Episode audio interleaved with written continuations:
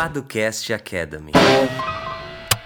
Começando mais um Paducast Academy. Aqui é o Henrique Paduan. E aqui, Lucas Seta. Mais uma semana aqui, vivo, sobrevivendo, não é mesmo, Seta? Isso aí. Uma coisa de cada vez. É uma coisa de cada vez. Ou mantém o foco. Ou uma semana por vez. Um dia por vez. É. Depende do seu, do seu horizonte. Sim. Por falar em horizonte, temos que falar quem somos nós. É verdade, cara. Tudo a ver. Hori- horizonte, quem somos nós, né? Nosso horizonte, quem somos nós? ó. Certo. Nós somos os fundadores do Jurídico por Assinatura, que é uma plataforma que oferece proteção jurídica para startups. Então, ah, seguindo aquele modelo de assinatura, você terá acesso a diversos serviços necessários para proteger o seu negócio e deixar sua saúde mental mais tranquila, né, certo? Exatamente. Saúde mental tranquila é algo muito importante hoje. O que não substitui um bom psicólogo, né, Henrique? Ou uma psicóloga. Sem sombra de dúvida. Não acho que o jurídico por assinatura vai cumprir esse papel, né? Ah, Só na e- questão jurídica. Mas vai deixar as pessoas mais tranquilas, sabendo que o negócio delas está mais protegido, né? Isso aí. E esse podcast aqui, certo? Bom, esse podcast aqui se chama Podcast Academy, como você deve ter percebido, né? Nesse, diferentemente do podcast empreendedor, que a gente conversa com empreendedores e atores do ecossistema de inovação, empreendedorismo e startup, aqui a gente fala mais de assuntos jurídicos especificamente. A gente responde perguntas, responde questionamentos, explica algumas questões e, enfim, alguns assuntos que são importantes para os empreendedores e que muitas vezes eles não sabem, né? Então, dessa vez, no caso hoje, a gente vai falar sobre a proteção de software, como você protege o seu software, se você deve proteger ou não, se faz diferença, enfim, explicar sobre isso. A gente já falou bastante sobre registro de marca. Né, um dos primeiros Podcast Academy foi sobre como e por que registrar minha marca. Então, se essa é a sua dúvida, você confere lá no feed. É o Podcast Academy número 3, se não me engano. Se me enganei, desculpa. E é isso. Então, se você quiser receber na sua caixa de entrada toda semana uma newsletter falando sobre a estreia do Podcast Academy da semana, os nossos artigos, eventos e por aí vai, você também pode assinar nossa newsletter por meio do abre.aí barra Padolab, né? Então, é isso. Esse é o tema da semana. Não se esqueça de se inscrever na nossa newsletter. Nos ajude a, a divulgar, compartilha com os amiguinhos se você achou interessante, se você acha que esse conteúdo é útil de alguma maneira para o seu negócio, para a sua vida. Compartilha. Se for compartilhar em alguma das redes sociais, marque a gente. Que isso é muito importante para a gente conseguir é, espalhar o nosso conteúdo. É isso.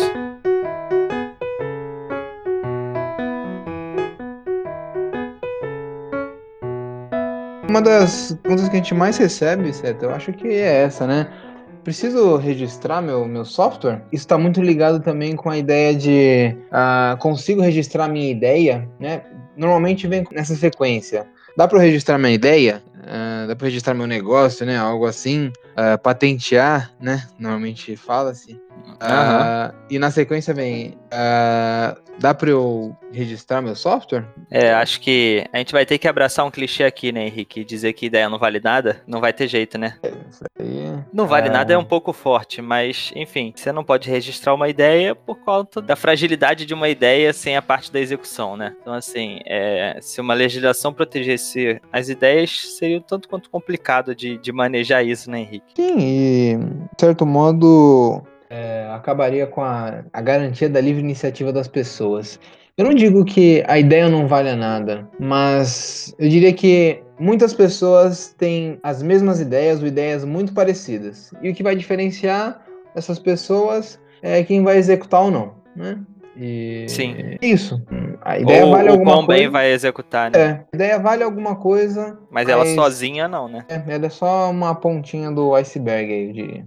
Bom, de imediato, então, se você está na ideação do seu negócio, se você quer protegê-lo, saiba que a ideia em si você não consegue proteger. E aí você parte para outros meios de proteção né, do seu negócio, que aí tem a ver, por exemplo, com o registro de marca, que a gente não vai falar aqui, como eu disse antes na introdução. Se você quiser entender um pouco mais, ouve lá nosso episódio dedicado a isso, que a gente vai explicar melhor. Então, você pode ir lá registrar sua logo, seu nome, a mistura dos dois também. E outra coisa que a gente pode proteger é o software. E aí que é, é importante entender o que, que, o que, que é o software, né? no é, diferente de uma marca, o software é considerado um direito autoral. O que, que isso significa? Significa que você não precisa registrar, mas você pode registrá-lo se você quiser, tá? Então assim, ah, é, por que, que eu não preciso registrar? Porque a partir do momento da criação do seu software, e aí eu vou fazer um paralelo aqui com quem escreve um livro, por exemplo.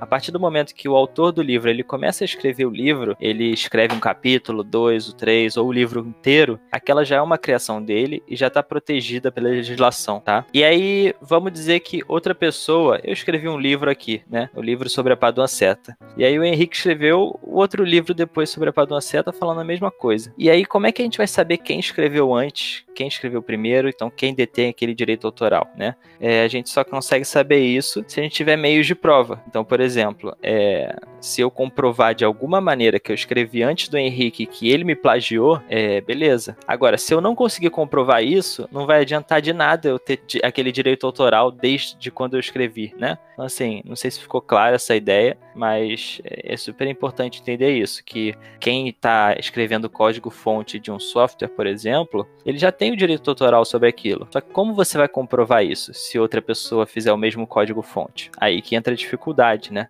Aí que entra as pessoas que poderiam pensar, eu vou enviar um pendrive para mim mesmo, né, Henrique? Uhum. Por, por, meio do correio, essas coisas que a gente via muito no meio de música e, e livro, né? Acho que isso acontecia muito no meio da música a pessoa escrevia uma letra de música e para comprovar que ela que, que ela que escreveu aquela música, que ela que compôs, o que quer que seja, ela enviava para si mesma um um SEDEX ou uma carta e não abria, porque ali você vai ter sempre a data. E se algum dia alguém contestar, ela poderia levar, por exemplo, no juiz, abrir aquilo ali e mostrar, olha só, eu que escrevi, tá aqui a data e tudo mais. Bom, a gente sabe que isso não é viável, né? Então hoje o que a gente tem como forma de proteger o seu software seria o registro dele, né? E o registro dele é feito no mesmo instituto do registro de marca, que é o INPI. Então, assim, esse é o primeiro ponto que, que é super importante entender. Eu não preciso registrar, diferentemente da marca. Marca você precisa para que ela seja sua. Eu não preciso registrar o software para ele ser um direito autoral meu. Só que é importante para eu conseguir comprovar de alguma forma que fui eu que fiz aquilo do zero, né? Acho que essa é a principal premissa aqui, né, Henrique? Uhum. É, uh, diga. É, por exemplo, outro ponto, falando, voltando um pouquinho sobre essa questão da prova. A pessoa desenvolve um aplicativo e aí ela vai fazer a publicação em, sei lá, na Apple Store, sei lá, né? É, Sim. Aquilo ali já pode valer como prova, né? De que. Sim, vale como meio de prova. E aí, por exemplo, é, Vale, mas não é 100% garantido de que, por exemplo, exatamente no dia que você criou o aplicativo foi o dia que você jogou na loja. Pode ter sido um pouco depois, um pouco, entendeu? Uhum. Muito depois, sempre, né? Então, assim, é, isso já causa um problema nesse sentido, porque a data não é exatamente, não necessariamente, né, a mesma uhum. que você criou aquele aplicativo. O que se sabe é que quando você jogou o aplicativo na loja, é, você realmente já tinha produzido, isso ajuda. É, o que não ajuda também é, por exemplo, na loja a gente tem o aplicativo pronto, mas a gente não tem o código fonte ali, né? Pelo menos não é de uhum. fácil acesso ao usuário, entendeu? Então, assim, é, a grande questão aqui é dar o maior nível de segurança possível. Uhum. Tudo que você tiver comprovando que você que fez aquele aplicativo, enfim, é, que você puder juntar, ótimo, maravilha. É, quanto mais melhor, né? Então tenta evitar deletar, enfim, qualquer registro de, de código-fonte, esse tipo de coisa, porque são é, mais formas de você comprovar esse registro. Como as pessoas fazem para evitar esse quebra-cabeça de provas, né? De, putz, deixa eu entrar aqui na minha loja de aplicativos ou deixa eu entrar no meu Drive para ver se eu não perdi aquele documento. As pessoas fazem um registro, né? Que seria a forma mais forte de você comprovar que, que aquele software é seu, né? Software que o, o INPI denomina como programa de computador,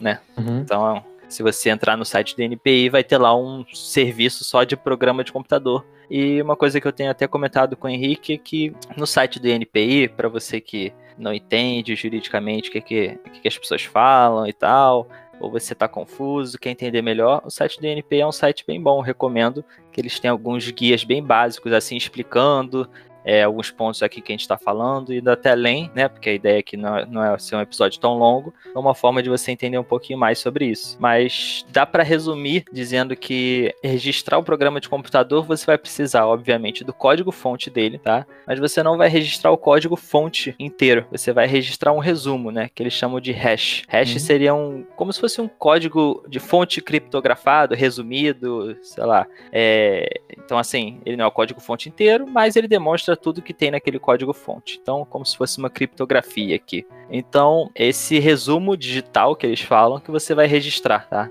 É, você transforma esse código-fonte em um resumo chamado hash. E aí você vai ter que pagar a guia, que a guia hoje está em torno de 180, 190 reais. Alguma diferença para é, pessoa física, pessoa jurídica, quem está no simples, não? Ou é o mesmo valor para. Então, não tem diferença nenhuma. Nas marcas existe diferença. Se você for pessoa física ou microempreendedor individual, microempresa, empresa de pequeno porte, você paga mais barato do que o, o restante das empresas, né, das pessoas jurídicas.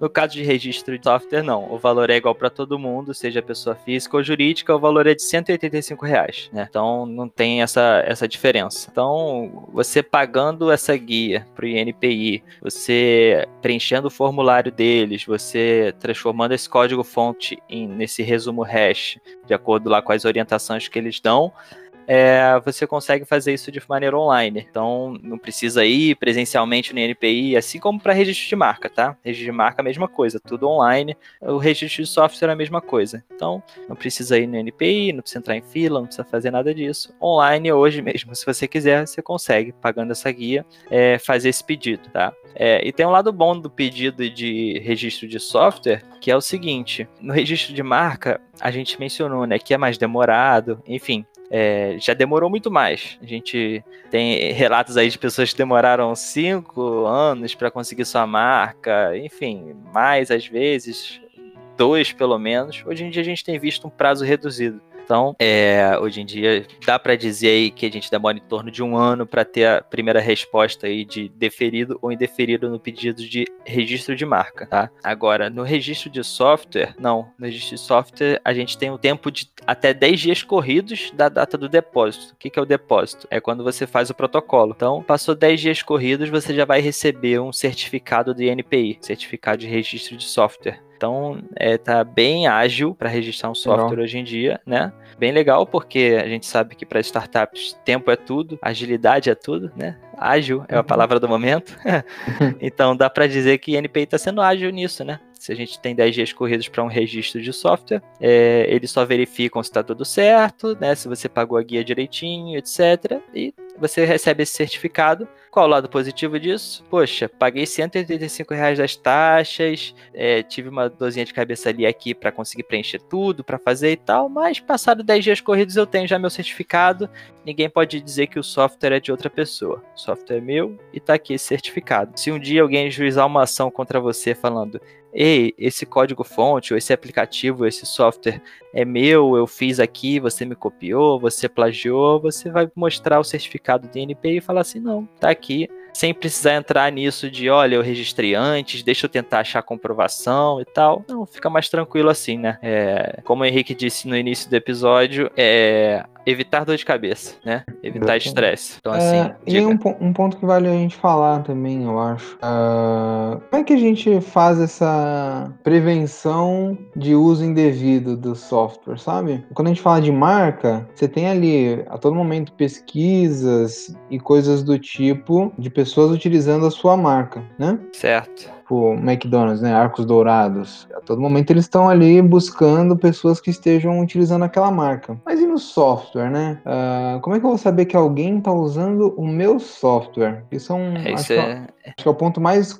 delicado e complicado aqui, né? Com certeza, com certeza, porque é algo muito técnico, né? Uhum. Por exemplo, se eu, advogado, olho uma lista de marcas com logo e nome, eu sei qual ali está afetando o meu cliente de alguma maneira, né? Eu olho a marca, eu olho a logo, eu olho o site do cara, eu vejo que é um serviço parecido, eu falo assim, opa, aqui eu consigo ver um proveito. Agora, eu não consigo entender um código fonte, né? Algo muito técnico. Uhum, por exatamente. exemplo, se a gente pega aqui o Uber e 99 Táxi, ali a gente não teve um plágio. Códigos fontes totalmente diferentes, por quê? Ali a gente tem uma ideia igual, e ideia não se registra. A ideia é eu vou linkar passageiros com é, motoristas particulares. Como a ideia não se registra, a única coisa que a Uber, por exemplo, poderia reclamar do 99 ou vice-versa é a cópia do código-fonte. Então, assim, é, isso é algo mais difícil de se ver na prática, né? Uhum. A não ser que a gente pense em código-fonte livre, esse tipo de coisa, é, a gente tem é, algo muito mais difícil de, de, de se ver copiado, né? Então, é, é, algo que demanda uma atuação técnica maior para você conseguir monitorar, né? Um primeiro passo, assim como na marca, é você ver é, quem está fazendo ou prestando o serviço, ou enfim, quem tem um software muito parecido com o seu, né? E aí só um olhar mais técnico vai conseguir ver e depois avaliar se aquele código-fonte, enfim, é, é, é, o mesmo ou não. Uhum. Tá aí, acho que não sei se existe, uh, se alguém estiver ouvindo conhecer, tem até um, uma oportunidade de negócio aí, né? Como acompanhar essa questão de, de plágio de software e tudo mais, código-fonte. Sim, exatamente. É, outro ponto é uh, o design do software, do aplicativo ou algo do tipo ele é registrado de maneira conjunta com o código-fonte, né? Ou não? Como é que funciona isso? É diferente, né? O software é literalmente código-fonte. Então, nada além daquilo que você enviou para o NPI por meio daquele código-fonte vai ser registrado. Toda a parte visual, ela está muito mais relacionada com a parte de marca do que com a parte de software, ainda que a gente veja a aplicação dela na prática por meio de um software, né? Então, assim, uhum. é, se a gente pensar no, no Nubank. É um bom exemplo nesse caso porque, né, eles apostam muito no design deles, na simplicidade, é, no roxinho que seja. Então, se a gente tem outro aplicativo de banco com mesmo mesmas cores, é, o mesmo design, a gente vai ter aí uma, uma violação. Não sei se daria para dizer plágio. É, dá para dizer plágio, né? Aqui a gente consegue uhum. falar em plágio, mas não do código fonte, não do software em si. O software é um software diferente, mas que plagiou toda layout, assim. isso, a, a, identidade visual, né? Isso. Exatamente. Então assim, o design ele tá muito mais para a marca do que para o software em si. Uhum. Ah, legal. Não, acho que isso é, importante, né? Sim. Essa distinção e tudo mais. Ah, é, e aí também tem, assim, falando aqui, isso é tema de outro de outro episódio, com certeza, seria a uhum. parte de desenho industrial, né? Isso que a gente poderia falar. entrar. É. Hum. Por exemplo, a gente tem ah, design de embalagem, de um utensílio doméstico, de um móvel, né? Esse tipo de coisa entra já na, na parte de desenho industrial. E aí a gente tem que é, diferenciar também quando seria marca, quando seria desenho industrial, né? E quando seria software, por exemplo. Software uhum. a gente sabe que é essa parte mais de código-fonte, mas desenho industrial e marca a gente tem aí algumas características que levariam para um lado ou para o outro. Pode ser tema até de um, de um próximo episódio, né? Para a gente não tornar aqui muito longo. Sim, sim. Se você tiver interesse nisso, deixa aí a, a sua manifestação. Uh, só uma coisa para fechar sobre isso aí, é aquilo que a Apple faz bastante, né, certo? Uh, uhum. Várias várias coisas de layout, desenho, do design ali é, é registrado, é protegido e não pode ser utilizado por nenhuma outra empresa, né? Exatamente, né? Eles apostam muito no design, aquela, aquele design minimalista e todo mundo reconhece os aplicativos deles de longe, então... Posição do botão no, no iPhone, é, por exemplo. É, né? exatamente. Que aí já vai pro lado, né, do desenho industrial, eles apostam muito nisso. Se vocês olharem essas grandes marcas, uma busca busca no INPI, você vai ver que tem uma série de marcas registradas, enfim, qualquer novo produto, eles registram a marca, desenho industrial, eles tentam também. Então, é, é algo muito complexo que traz muito valor para essas marcas e para essas empresas, porque é, a tendência, né, a moda, é justamente dizer que o, o valor de uma empresa está na sua propriedade intelectual, né? Uhum. Então, se ela tem uma propriedade intelectual bem, é, bem definida e bem protegida, ela tem ali um valor de mercado que é, vai crescendo ao longo do tempo, né? Depende de material, de uma fábrica ou coisa do tipo, né? Para você dizer qual é o valor da empresa, né? O valor uhum. da empresa tá ali no, no, no, que foi criado como propriedade intelectual em si. Digamos que é meio que é o, algo imaterial, né? Isso, é isso. É, essa propriedade imaterial aí que gera o um valor de fato. Porque produzir, produzir telefone, você tem uma porrada de empresa que produz, mas agora você pensar num, num iPhone, vamos dar um exemplo do iPhone, né? O iPhone em si, com a sua estrutura ali e tudo mais, aí é uma outra história. Mas enfim, Isso daí é um papo para outro episódio. Acho que esse aqui, acho que a gente já falou bastante, né? Tem mais algum ponto relevante, certo? Não, acho que é isso. É, é, é importante saber justamente o que eu falei desde o início. Não precisa, mas você pode. E hoje em dia, para se registrar, tá bem mais fácil. Então, talvez seja um caminho que você pode pensar em tomar. Não é um processo muito complicado. Tem um custo que não é tão alto também, né? Que uhum. pode ser uma, um, um, de se prevenir de certa maneira contra qualquer tipo de ação de uma concorrência desleal, digamos assim. Né? Enfim, protejam protejam o seu software, sua marca, seu desenho industrial, muita coisa para proteger aí. É isso. Uh, agora nós chegamos naquele momento esperado, né, Seta? É o que? Uh, recomendações. Recomendações. Qual é a sua recomendação, Lucas? Tu bateu na mesa aí pra, tipo, vinheta? Ah, é, rufando os tambores. Ah, tá, entendi. então, vou recomendar aqui um, um documentário. Hum, pode ser? Nossa, fica à vontade aqui. Pode ser ou você o chatão do documentário? Não, isso daí o pessoal já. O pessoal já, já tem a opinião sobre suas indicações. Ah, tá. Não legal. É, não, nem digo tanto como documentário assim. Mas enfim, assisti um documentário que eu nem gostei tanto assim. mas vou indicar aqui que se chama Café Sospeso. É, Sospeso é S-O-S-P-E-S-O, né? Sospeso. É um documentário que fala. Ele tem três histórias ao mesmo tempo, né? Ele fala sobre Nova York, Buenos Aires e Nápoles, né? E ele conta um pouquinho, eu esperava mais nesse sentido, né? Mas o café sospeso é a tradição napolitana que surgiu pós Segunda Guerra Mundial, de que quando você vai numa cafeteria, você paga não um, mas dois cafezinhos, deixando para alguém que não tem condições tomar um café. E o nome desse não. café é café sospeso, né? Você deixa um café pago para alguém que quiser tomar lá um cafezinho, não tiver condições de arcar, a pessoa vai lá e toma aquele cafezinho, né? E todo mundo faz isso e tal, e foi uma, uma coisa que virou bem cultural lá, de, de Nápoles. Hoje em dia você tem os, os turistas que vão para lá, vão não, iam, né? É, que em algum momento irão novamente para lá e gostam de participar, de deixar um café pago e tal, mas isso era uma tradição mesmo deles ali entre si. Então é bem interessante. Eles falam um pouco sobre essa tradição, de onde surgiu e tudo mais, da importância cultural ali do café para eles, né? Fala um pouquinho dessa cultura de vamos tomar um café, que não necessariamente significa que vocês vão tomar o líquido do café, mas sim é socializar, conversar e tudo mais, como as coisas se misturaram, né? Café como é, meio de, de você é, socializar com amigos e, enfim, conhecer novas pessoas e tudo mais. E é bem interessante. Essa cultura do café sospeso foi um pouco para Buenos Aires. Então conta a história lá também de, um, de uma cafeteria, os, as pessoas que vão na cafeteria há muito tempo, um escritor que costumava escrever seu livro na mesma mesa da mesma cafeteria há X anos, a senhora que todo dia às 5 da tarde estava lá para tomar o café. É, então conta um pouquinho sobre isso, achei interessante. Esperava um pouquinho mais, assim, né? O tema é bem legal, acho que não foi bem explorado, mas ainda assim vale a pena se assistir. Se estiver cansado de assistir as mesmas coisas de sempre, fica aí a recomendação. Ah, uma boa indicação. Obrigado, cara. É, as pessoas encontram naquela plataforma de streaming vermelha? Isso aí. Paga nós, Netflix. e tu? A minha indicação, uh, eu tinha pensado numa coisa, mas eu vou indicar outra coisa, que eu acho que eu ainda não indiquei, e que hum, eu terminei a leitura faz alguns dias aí. Ah, vou indicar Os Segredos do Lobo, que é o livro em que o Jordan Belfort, mais conhecido como Lobo de Wall Street, ele ensina a técnica, o método uh, uh, de vendas que ele usa, né?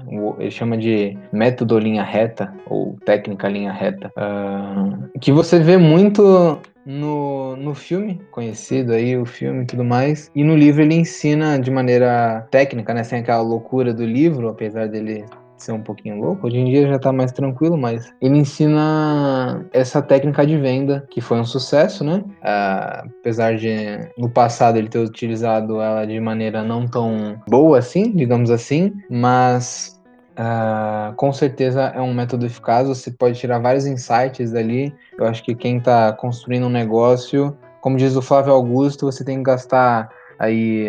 Agora não vou lembrar qual é a porcentagem, mas um, uns 80% aí do seu tempo vendendo. Se você quer aprender a vender, esse é o cara certo para você tirar bons ensinamentos. Então, essa é a minha indicação. Boa, mandou bem. É isso, né? Isso, né? Até semana que vem. Até.